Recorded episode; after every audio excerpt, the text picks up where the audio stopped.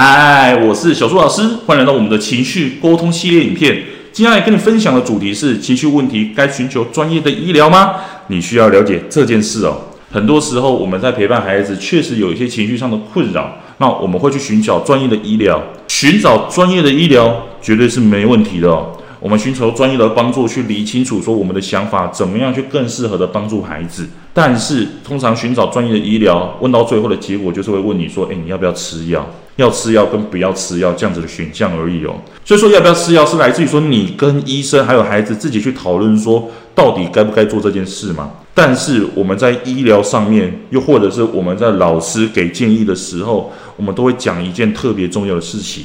家长的陪伴跟教导绝对大于专业医疗的帮助哦。所以说，你想想看哦，如果你在家里都是用打骂的教育，结果你带孩子去看医生，医生建议孩子要吃药，那你回到家之后，你继续打骂的教育，请问孩子他真的能够得到妥善的帮助吗？是不可能的哦。回归到孩子身上，是否意识到孩子自己的限制呢？因为像我们在教学现场，我们就遇到很多有自闭症的孩子。很多时候，家长他自己没有意识到孩子的状况，反而让我们老师需要出动更大的教育资源来帮助到孩子哦，才有办法让家长自己意识到说，我的孩子真的需要寻求帮助啊。第二个，是否造成困扰，不需要寻求专业医疗。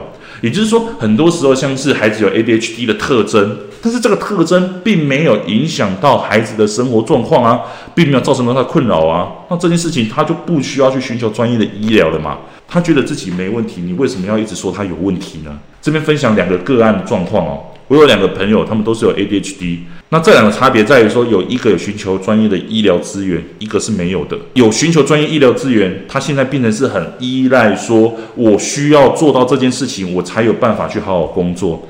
但是同样的，另外一个朋友，他没有寻求专业的医疗，他反而带着这个特征去发现我这样子的好处是什么，他让自己在事业上有很大的成就。而这一个就是两个明显不同的个案，在长大之后，到底怎么样去认定自己的状况，来去善用自己，把自己放在一个适当的位置哦。而这个就是我们在孩子小的时候，我们需要去理解的，我们怎么样去看待孩子的状况。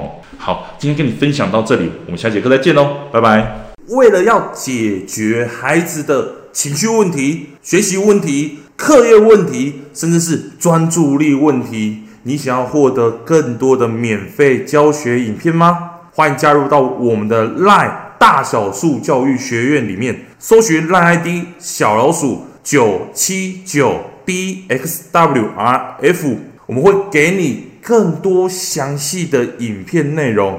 加入后点选我们的课程资讯，还会给你完整的购课链接，让你完整的解决孩子的学习状况哦。那现在购买我们的课程，我们还赠送专属小树老师的私赖群组，让你有任何的问题都可以在里面问到宝、问到爽，而且还不限时间哦。